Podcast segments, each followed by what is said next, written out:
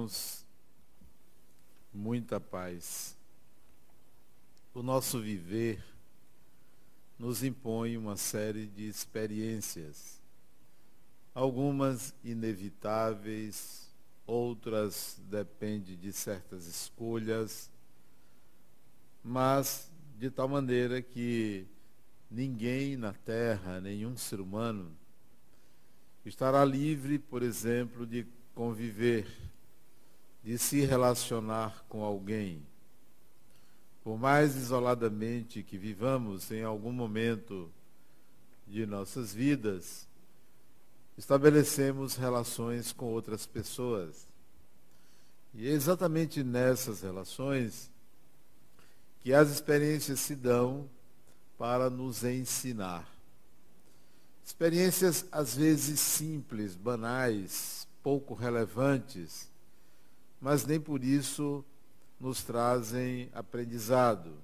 Sim, sempre estamos diante de possibilidades de aprender. Na convivência, nós enfrentamos perdas, disputas.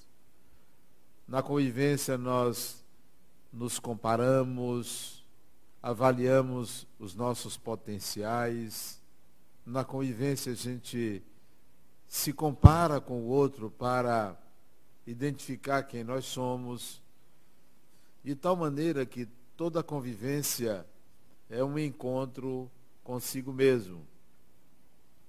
A grande maioria faz esse encontro de forma inconsciente, porque quando se depara com outra pessoa, vai reparar a outra pessoa, características físicas, caráter, características psicológicas, desejos, escolhas, e não percebe que com isso estará avaliando a si mesmo, porque a consciência é sempre um sistema de comparação. Nos identificamos com o outro buscando a superação de deficiências pessoais. Em algum momento, das nossas vidas, será importante uma arrumação, uma, um ordenamento desta maneira de viver. Não precisaremos mais, num certo momento, estarmos nos comparando com as pessoas para, por exemplo, avaliar quem é melhor. Não precisaremos estar diante de alguém querendo superar uma deficiência, olhando a inferioridade do outro, a deficiência do outro. Há pessoas que fazem isso de uma maneira tão absurda e que não percebem que às vezes uma pessoa fala que está doente, que tem uma doença, é capaz de você descobrir uma coisa pior para dizer à pessoa que passou por algo pior. Quer dizer, até a necessidade de se colocar numa situação muito mais difícil denuncia o seu orgulho, denuncia a sua necessidade de fazer algo melhor, algo melhor do que o outro. Nós estamos sempre nesse sistema de comparação. Em algum momento temos que parar e dizer chega, Chega de estar me comparando com os outros. Eu preciso olhar a mim mesmo, eu preciso reparar-me, eu preciso me encontrar, eu preciso me conhecer. Esse é um momento de alta maturidade. É um momento difícil, porque será um momento de crise. E isso eu estou me referindo à consciência de uma encarnação, de uma vida. Imagine se você tivesse acesso às suas muitas experiências em várias encarnações Quanto tempo você tem perdido com essas comparações baratas, né? essa necessidade de, de querer mostrar que é melhor do que o outro para se afirmar? Então, é uma perda de tempo muito grande. Ao invés de estar com a mente, com a consciência, com o eu voltado para os seus propósitos, resume a existência em se afirmar melhor do que os outros.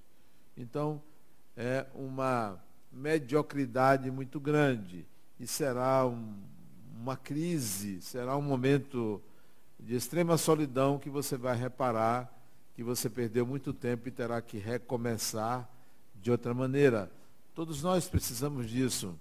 É, quanto tempo de nossas vidas em casa, no trabalho, no trânsito, na escola, é, no centro espírita ou numa igreja, a gente perde tempo se comparando com os outros, se mirando, né? Não só a roupa, não só o corpo, não só a alegria, é, não só a maneira de falar, mas tudo que diz respeito a algo que é melhor do que a gente. Muito maior ganho teria o ser humano se se contentasse em conseguir enxergar-se a si mesmo, até mesmo em se enxergar, se enxergar como espírito imortal. Essa crise há de vir. É preciso que venha esse momento de parada para arrumar a casa mental. A partir daí, nós vamos entender que isso não significa uma atitude consciente. Fazemos isso inconscientemente. Fomos educados para sermos os melhores. Nossos pais queriam bons filhos, queriam que nós fôssemos melhores do que os filhos da vizinha, os filhos do vizinho, os filhos da irmã, os filhos do irmão, os filhos da cunhada. Então, nós fomos educados a esta comparação a alcançar esse lugar de destaque, porque isto seria um orgulho para a pessoa. Vejo casais que saem às ruas e ele tem o maior prazer de apresentar aos amigos a namorada bonita. Só porque ela é bonita, ele se sente mais capaz, ele se sente melhor do que os seus amigos. Ela também quer apresentar o marido bem-sucedido, o marido que trabalha, que ganha bem, que lhe dá uma casa. Então todos querem mostrar as suas conquistas para compensar um sentimento natural de inferioridade. É preciso que a gente dê, dê um basta nisso, dê uma parada nisso, porque fomos educados para isso para nos mostrar melhor. Além do desejo natural de escamotear, de esconder as próprias inferioridades. Andamos falando, contando vantagens para esconder as nossas inferioridades. Quando não fazemos isso de uma forma velada, que o outro nem percebe que a gente está se exaltando. Há pessoas que são tão humildes que se orgulham da sua humildade o que é um paradoxo. Estão exaltando a própria humildade, o que é uma demonstração de vaidade e de orgulho. Não conseguem superar essa vontade, essa necessidade de se mostrar melhor do que os outros. Há que chegar um momento de freio, freio nesse sistema agonizante que traz angústia na realidade de estar sempre querendo se mostrar melhor do que os outros. Por que não o anonimato? Por que não você ficar na sua? Uma das imagens que eu guardo na minha mente, que eu formei com a leitura de um livro chamado Paulo e Estevão. Tem um, uma passagem ali que eu nunca esqueci de um indivíduo que demonstrou uma alta humildade sem exaltá-la como se fosse uma superioridade. A situação era complexa, ele estava em desvantagem. Ele, está, ele foi apedrejado. Estevão, ele foi apedrejado por aquele que viria a ser Paulo, o apóstolo do cristianismo. A cena é descrita com detalhes pela psicografia de Francisco Cândido Xavier. Um livro épico, um livro fantástico que merece ser lido e relido, Paulo e Estevão. E quem o apedrejava, ou quem o apedrejou, junto com seus correligionários, era simplesmente o namorado da irmã dele, o cunhado dele, Paulo, aquele que viria a ser Paulo, que se chamava Saulo, era cunhado dele. E a irmã dele, convidada para assistir o apedrejamento, mesmo não querendo ir, teve que assistir aquele apedrejamento sem saber que era o irmão dela que seria apedrejado. Porque o argumento de Saulo é que aquele pregador de nome Estevão estava denegrindo a imagem ou o conteúdo do judaísmo que ele defendia. Só que ela não sabia, nem ele sabia, que Estevão era um apelido. O nome dele, de fato, não era Estevão, era Gesiel, que era o irmão dela. Mas como ele se converteu ao cristianismo, às palavras de Jesus, ele passou a se chamar Estevão. Então, ela foi ao apedrejamento de Estevão, sem saber que era o irmão dela. Ela estava a uma certa distância, começou a perceber, à medida que as pedras eram jogadas, que aquele era o irmão dela. E pediu para parar o apedrejamento. Mas ele já estava quase que moribundo, eram pedras muito grandes que eram jogadas pelos judeus contra ele, que também era judeu. A pedido dela, o apedrejamento foi parado, ele já estava no chão. Ele foi levado a uma sala, onde ficou ela, ele e Saulo, os três. E ela chorando, via o irmão ensanguentado. Ali nos estertores da vida, diante da própria morte. Ele também reconheceu ela, a irmã. E vendo que ele desencarnaria, ele chega para ela e diz: Minha irmã, com quem eu te deixarei? numa pergunta denunciando a vontade de protegê-la, mesmo desencarnando. E ela diz assim: Este é Saulo, meu noivo. Apontando para o algoz dele, apontando para aquele que perseguia o irmão dela apontando para aquele que foi responsável pela morte dele. Sabe o que ele disse? É aí onde eu vejo a não comparação, a não exaltação da humildade sendo humilde. Ele disse assim para ela, quando ela diz, este é Saulo, meu noivo, ele diz assim, Abigail, que era o nome dela, Abigail, Saulo é bom e cuidará de você. Quando ele conhecer Jesus, mudará de opinião. Ele só disse isso. A humildade dele era tão grande que ele se ocupou naquele momento de reconhecer as qualidades do outro, que se estivesse sob outro domínio psíquico, sobre outra condição, sobre outra ideia, seria um homem bom, como de fato fez um bem muito grande, disseminando as ideias de Jesus. Essa é uma humildade que não se, se exalta, que nós precisamos alimentar.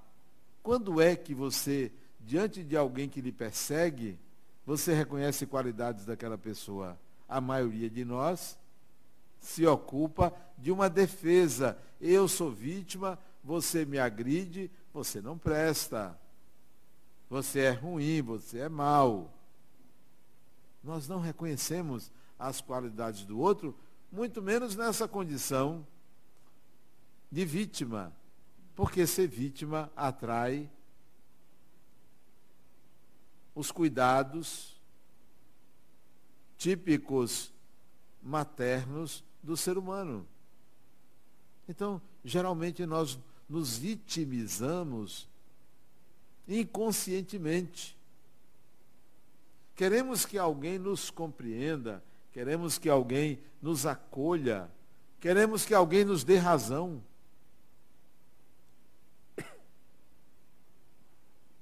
Essa é uma realidade. E perdemos muito tempo projetando nos outros as nossas inferioridades, buscando uma brechazinha para se aproveitar e apontar aonde o outro está errando, quando deveríamos olhar para dentro e dizer assim, poxa, a minha inferioridade, olha ela aparecendo aí. Olha ela sendo atrai, atraindo a inferioridade do outro. Sim, o outro tem uma inferioridade, você está agredindo, tem uma inferioridade. Mas e eu? O que se passa comigo que eu nunca consigo enxergar a minha inferioridade? É um, um ganho muito grande quando a gente consegue ir aparando essas arestas pessoais. Mas a gente não quer perder a boa imagem. Não quer ficar por baixo. Então isso é um grande mal. Isso é um problema sério que deveria ser resolvido sumariamente. Diga assim, a partir de hoje eu não vou perder tempo querendo me mostrar superior a ninguém, porque só eu sei quem eu sou. Só eu sei quem eu sou. Bom ou ruim, eu sei quem eu sou. Mas nós queremos que os outros nos mostrem o nosso melhor, quando nós deveríamos dar o nosso melhor aproveitamos a menor, o menor deslize do outro para dizer assim, poxa, eu sou bom, eu sou melhor. Olha aí, ó, eu sou melhor. Mesmo que não aponte publicamente, mas o sentimento é, poxa, que pessoa que pessoa ruim. A gente pensa assim, eu pelo menos não faço isso. Nós fazemos assim. Outro dia, eu saí daqui de noite, estava escuro, não tinha, não era pista dupla, e vi um carro preto. Se era preto, eu não enxerguei. E com a luz apagada, eu também não enxerguei. E eu saí e bati no carro dele. Eu não vi. Se eu tivesse mais calma, se eu tivesse olhado melhor, eu teria parado e teria visto, mas eu não vi. Quando eu saí do carro, eu bati no carro dele. Quando eu saí do carro, fui logo dizendo, a gente não se viu, né? Esperando que ele dissesse, é, eu também não lhe vi. Ele não contou conversa. Você bateu no meu carro, você vai pagar. Nós aproveitamos o deslize do outro. Tudo bem, eu cometi um deslize. Mas o outro quer levar vantagem, porque tem seu direito, se acha no seu direito. Eu disse, criatura, não se preocupe não. Eu assumo.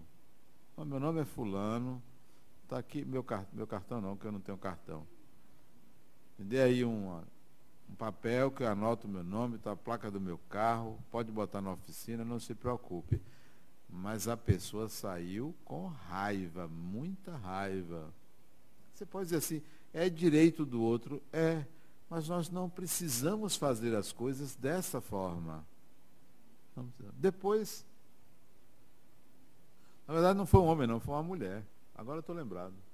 O marido dela me ligou depois, logo em seguida. Olha, eu sou da Polícia Federal. Foi. Eu sou da Polícia Federal. Eu, não, tudo bem. Pode botar na oficina, autorizada, que eu me responsabilizo. Eu estou contando essa história, mas não por humildade, mas para mostrar que a gente se vale do, do defeito do outro. A gente se mostra valente diante do defeito do outro. Sabe por quê? Porque o outro também se a gente baixar a cabeça, se mostra valente também. São dois galos de briga. A gente não consegue sair perdendo, não quer sair perdendo. Às vezes eu prefiro perder do que provocar no outro uma situação constrangedora, uma situação negativa. Já pensou você se colocar como vítima e dessa maneira conseguir fazer com que o outro se exalte por sua causa? Às vezes a gente é responsável pela exacerbação instintiva do outro. Ah, eu não gostaria de ser a causa do destempero de ninguém. Porque às vezes a gente faz isso. Se aproveita da instabilidade do outro, da incompetência do outro, da incapacidade do outro, e o outro então age contra nós. Não, eu vou sair da presença porque toda vez que eu estou presente, a pessoa aciona a inveja da pessoa. Não queira ser a causa do mal do outro. Já basta você ser a causa do próprio mal. A gente tem que entender que o mal do outro que nos incomoda aponta para uma deficiência pessoal. Tudo que me incomoda no outro apenas aponta para algo não resolvido em mim. Isso é fatal. Não existe na Terra ninguém inocente, mas também não existe ninguém culpado. Todos somos responsáveis uns pelas ações dos outros, uns pelas reações dos outros. Nós vivemos num sistema de mão dupla. Se você me agride, se você me ataca, se você me prejudica, isso guarda estreita relação com a minha inferioridade. Estreita relação. O outro na minha vida é alguém que legitima a minha vida. Eu sou parte do que você me constitui. Eu não sou simplesmente um ser isolado que nada tem a ver com ninguém. Eu também sou fruto do meio. Eu também tenho uma parte coletiva em mim. Então eu não posso desprezar o que vem a mim, o que me provoca. Então eu saio daqui e chego numa repartição pública e o funcionário que iria resolver o meu problema está de férias. E alguém diz, olha, volte na semana que vem porque fulano está de férias. Entrou de férias hoje. Aí você se pergunta, e eu com isso?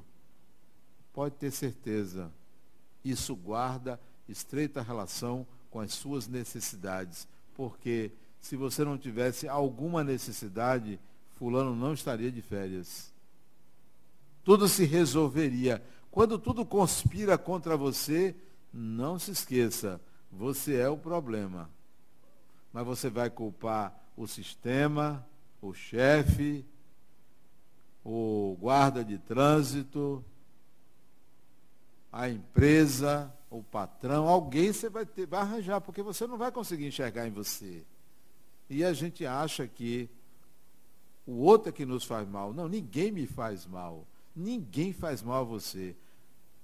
Ninguém, porque tudo que lhe acontece diz respeito à configuração do seu psiquismo. O espírito é o que lhe acontece. Nós estamos num patamar de evolução em que esta é a dinâmica. Este é o modo como funciona a vida. Quer saber quem é você? Olha o que lhe acontece. Olha o que lhe acontece. Olha quem está na sua vida. Como a outra chegou para mim e disse, por que, que eu só atraio o homem que não presta? Porque você não presta, criatura. Mas como você não entendeu, não. Por que, que eu só atraio homem que não presta? Porque você não presta. Mas como assim? Não diz que os opostos se atraem? Semelhante atrai semelhante. É simples. Se só entrou masculinos ruins na sua vida, é porque tem um feminino péssimo aí. Ah, mas eu, eu faço tudo para dar certo. Pois é, da próxima vez, não queira que dê certo, viva. Porque a vida não é só vitórias, não. Contempla tudo, vitórias, derrotas, perdas, rejeições, ganhos, alegrias. A vida contempla tudo. Tudo. Nós estamos num sistema ou num patamar de evolução que não temos que esperar mágica. Os antigos viam Deus como um mágico, solucionador de enigmas e de conflitos imediatamente. Deus me salva. Quantos aqui não rezam a Deus para Deus resolver o problema e dizer foi um milagre? Quantos acreditam em milagre? Não entende que há um sistema de compartilhamento evolutivo no universo. Nós estamos no compartilhamento. Onze outros se reencontram numa encarnação para juntos crescerem. Numa família, quando tem um problema, filho, marido, mulher, quem seja, um problema, todos que convivem têm problema. Todos são corresponsáveis pelo problema daquela pessoa. É parte do sistema. O sistema funciona assim. Se tem uma pessoa difícil, ah, você não sabe como, como eu tenho um marido difícil, ou um irmão difícil, ou um pai difícil. Pois é, a sua dificuldade é lidar com pessoas difíceis. Essa é a sua dificuldade. É nisso que você tem que aprender. Se fulano é difícil e você não é difícil, por que, que você está vivendo com fulano? É porque semelhante atrai semelhante. Isso é regra. Olhe para as pessoas com quem você convive, elas são parte de você. São parte de você. Não são a totalidade de você, mas compõem uma espécie de colar de contas que é você. E se a gente tivesse esse entendimento, olhávamos para a família que tem aquele filho viciado em drogas, aquele pai rígido, aquela mãe subserviente, ou algo parecido, e você vive ali, tudo isso é parte de você. Parte de você. Um dia, eu fui assaltado. Foi uma ótima experiência. Um assalto, né? Tem alguns anos. A pergunta não é por que eu fui assaltado. A pergunta foi, Adenal, é para que você foi assaltado? Então não se pergunte mais por quê. Por que eu? Por que isso? Por que isso acontece comigo? Pergunte-se, para que isso está acontecendo comigo? O que é que eu tenho que aprender com esta experiência? O que é? A vida quer me ensinar alguma coisa. Quando eu fui assaltado, a minha fala foi assim: olha como é que Deus conversa comigo. É um diálogo com Deus. O outro, coitado, infeliz, ainda vive assaltando. Eu não. Aquilo faz parte de mim. Era eu dialogando com Deus. O que, que ele quer me dizer? O que, que ele está me propondo? Deus conversa conosco não é no silêncio do templo religioso, não é na meditação que Deus está conversando com a gente, não é no pôr do sol. Olha que coisa linda o pôr do sol.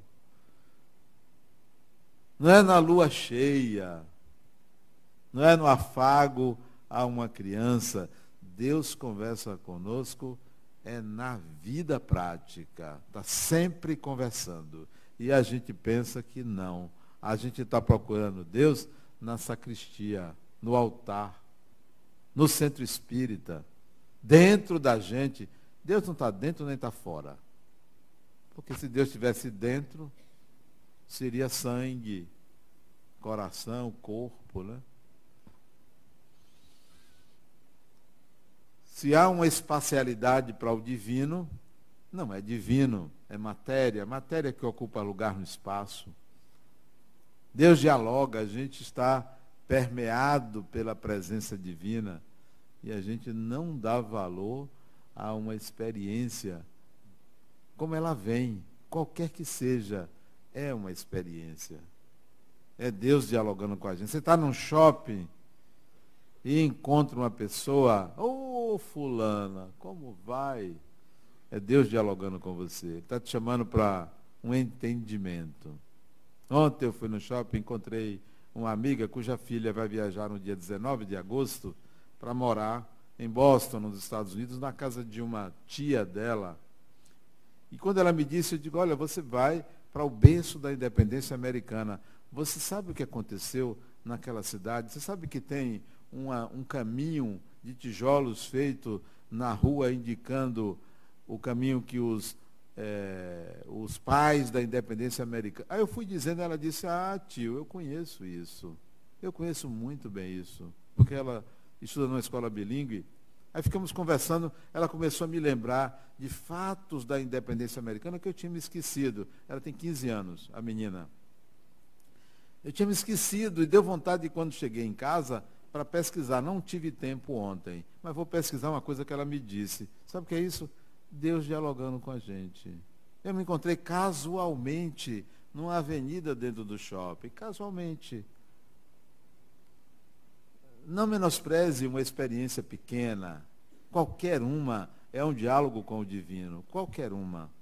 Seja uma pessoa importante que você atenda ou se encontre, seja um tropeço, seja o dedo midinho que enganchou na porta, seja uma unha que quebrou, é Deus dialogando com você. Se você souber decodificar a linguagem divina, você entende melhor a vida. E não fica procurando Deus, rezando ali, pedindo por favor me proteja, case minha filha, me arranje um bom marido não que está tá raro, né? É um bom partido. Partido é melhor do que marido, né? Bom partido. Não. Isso não é um diálogo com Deus. Isso é um diálogo com as suas necessidades internas que você chama de Deus. A manifestação do divino não está nessas horas de pedidos mágicos. O Espírito, ele cumpre uma uma jornada a partir de várias encarnações para aprender que o caminho ao encontro do divino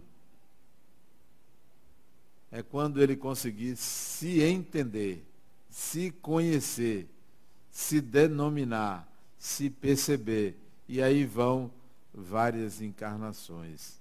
Enquanto isso, ou ao invés de estar fazendo esse trabalho de autopercepção, enquanto trabalha, enquanto vive, ele está colecionando joias, vestidos, roupas, amigos, patrimônio, ódios, invejas. Ele está fazendo um bocado de coisa que o atrasa, que são naturais do viver humano, mas o atrasa. Então, comece a fazer uma arrumação da casa interior, uma arrumação da casa. Comece se percebendo como espírito imortal. Mude esse sistema de avaliação e censura ao comportamento alheio.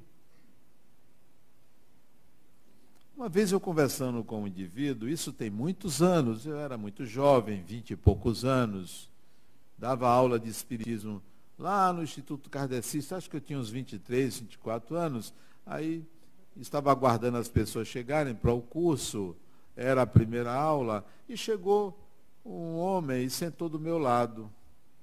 E começou a conversar comigo. Ele veio ali para tomar o curso tal. Ok. E eu disse a ele, olha, é um curso básico de espiritismo, você aqui aprende. Ele tinha um bigodinho, né? Tinha um bigodinho grisalho. Era um pouquinho gordinho, cheinho, baixinho, né? E ficamos conversando ali, ele me falando do interesse pelo espiritismo. Eu jovem, ele devia ter seus 60 anos naquela época, ou seus 55 por aí. Conversamos. Dei a primeira aula, ele se inscreveu no curso depois da primeira aula, e na segunda aula eu soube de uma coisa dele que ele omitiu. Ele era desembargador. E eu pensei, da forma como ele perguntava, que ele não tinha nenhum cargo público relevante, ele era desembargador. Depois ele, ele se tornou presidente do Tribunal de Justiça. Acho que ele já faleceu, porque naquela época ele já tinha minha idade, então já faleceu. Minha idade hoje. A gente se surpreende com as pessoas. Um outro que eu conversei, que foi lá, ele queria um emprego de pedreiro e eu arranjei um emprego para ele fazer um serviço de construir uns quartos no sítio de um amigo meu. E ele fez, muito bom pedreiro. Meu amigo disse, rapaz, você me arranjou um ótimo pedreiro. Você sabe a história dele? Disse, não, ele foi lá no Instituto Kardecista, pediu emprego, disse que era pedreiro, eu passei para você. Eu soube que você estava precisando. Ele disse, não, um ótimo pedreiro, você não sabe a história dele? Não. Ele matou dois. ele teve uma briga num bar. Tudo isso o pedreiro contou para ele, não contou para mim. E eu indiquei ele para o outro. Sabe por quê? Não me interessa seu passado. Não me interessa. Pode vir aqui trabalhar.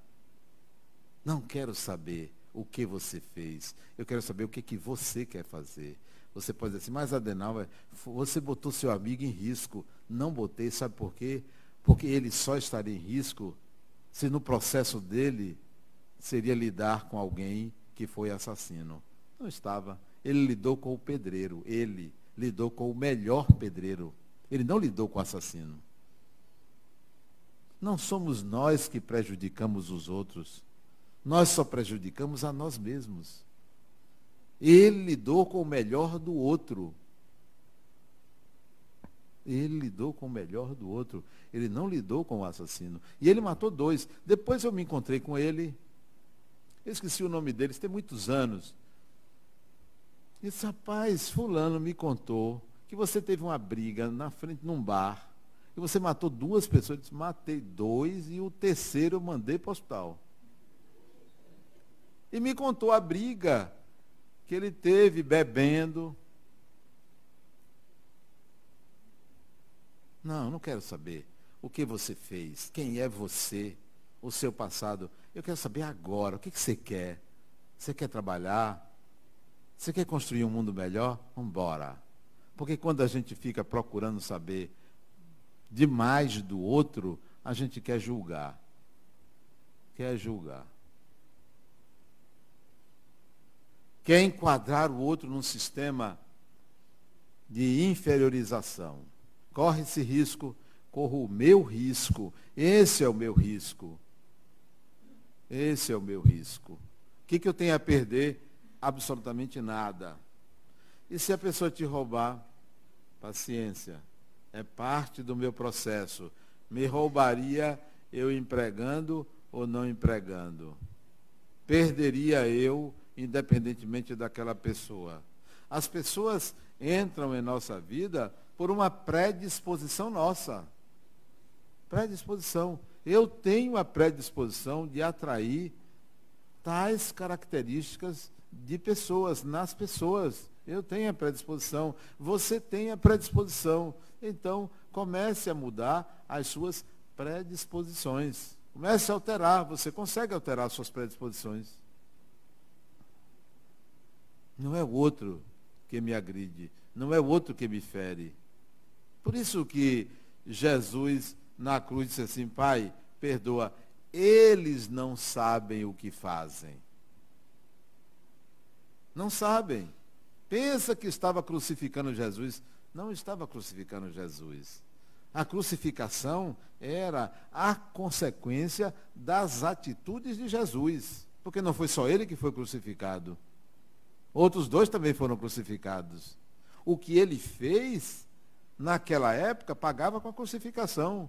Mas nós achamos, olha, coitado de Jesus, foi crucificado pelos outros. Não, era consequência. E não é consequência porque ele era uma pessoa má, não. É consequência pela revolução que ele estava fazendo. Consequência.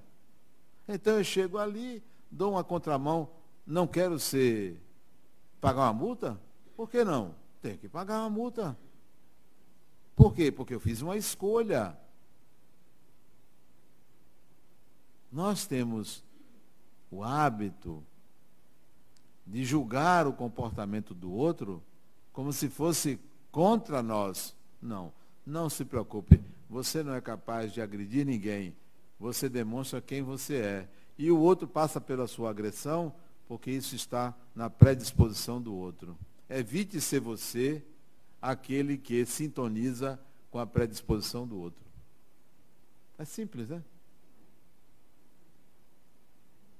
O processo de evolução do espírito é um processo de autopercepção, de autoconhecimento. Por isso que a gente aprende. O próprio Jesus, brilha a sua luz. Não sou eu que vou fazer ela brilhar. Brilha a sua luz. Você tem que fazer sua luz brilhar. Não virá uma iluminação de cima como um holofote para jogar luz sobre você. É você que tem que fazer o inverso. Ilumine. Ilumine a escuridão à sua volta com a sua luz. Com quem a gente reencontra numa família, no trabalho. Os nossos pares são representações de quem nós somos. Eu tive um chefe, eu fui funcionário público durante 22 anos e meio. Fui funcionário da Caixa, fui engenheiro da Caixa. Eu tive um chefe maravilhoso. Sabe por quê? porque eu me sentia maravilhoso. Pode ser vaidade, né? Sabe o que, que meu chefe fazia? Era meu chefe. Denauer, eu preciso fazer uma reunião com os engenheiros, todos. Veja aí na sua agenda, quando é que você não tem palestra, para a gente fazer a reunião. Ele respeitava minhas palestras. Sabe por quê? Porque se ele marcasse, eu não iria para a reunião. Não iria. Eu tinha compromissos. Faltava. A gente tem o chefe que a gente merece. No dia que você souber obedecer, você sabe mandar. Quem não sabe obedecer, não sabe mandar. Quem não sabe obedecer, tem chefes carrascos.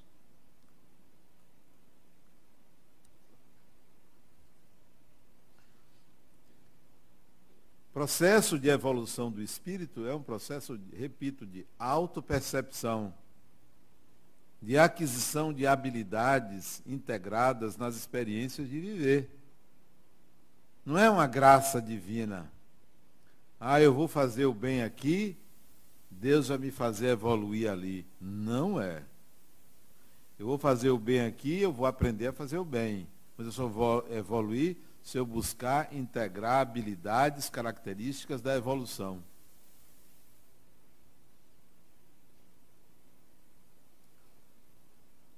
As situações que o Espírito André Luiz coloca aqui de males e o remédio, né? males e o remédio, são situações simples em família. São agressões típicas do mundo que a gente vive. Relegue. Como é que você vai perder tempo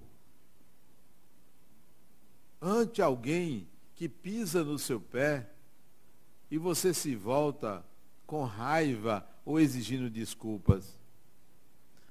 Para que você vai perder tempo com isto? Olhe para trás e se antecipe e diga assim: desculpe. Se antecipe. É a melhor coisa que você faz. Porque você vai perder tempo brigar com a pessoa porque ela pisou no seu pé, mesmo que seja por querer. É muito bobo isso para você estar gastando adrenalina no sangue para combater algo que está de acordo com o seu nível de evolução. Não tem sentido, né? Não tem o menor sentido. Esses dias eu peguei um ônibus. Que dia foi? Foi terça-feira passada. Terça-feira passada. Terça-feira agora. Peguei um ônibus e tinha pouca gente no ônibus. Aí eu pensei assim, será que eu seria assaltado aqui nesse ônibus?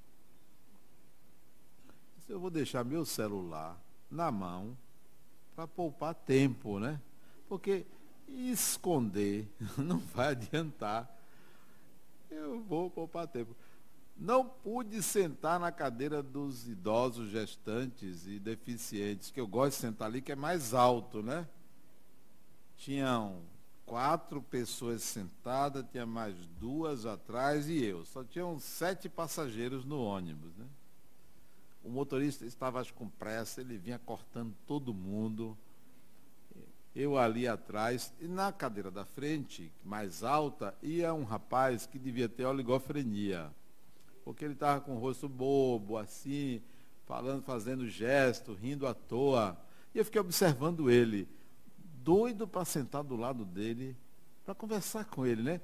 Uma pessoa que tem oligofrenia, cabe você dialogar, até para você saber até que ponto você é capaz de lidar com uma pessoa que não tem a capacidade de raciocínio de você.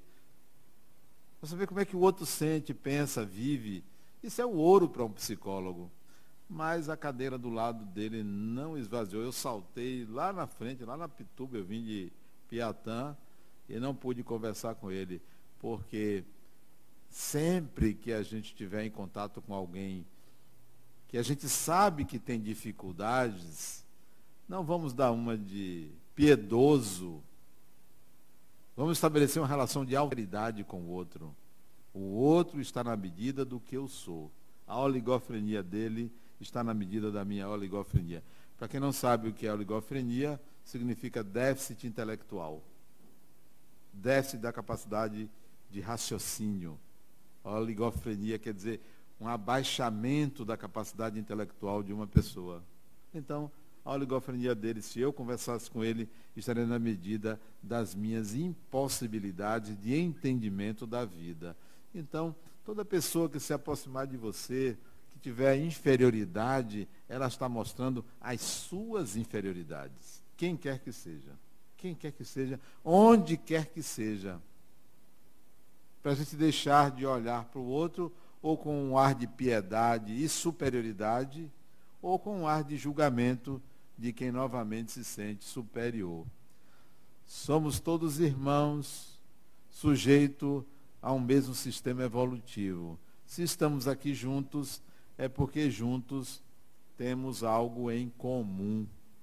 Temos algo em comum. É perda de tempo uma superioridade que não leva a gente a crescer. Muita paz.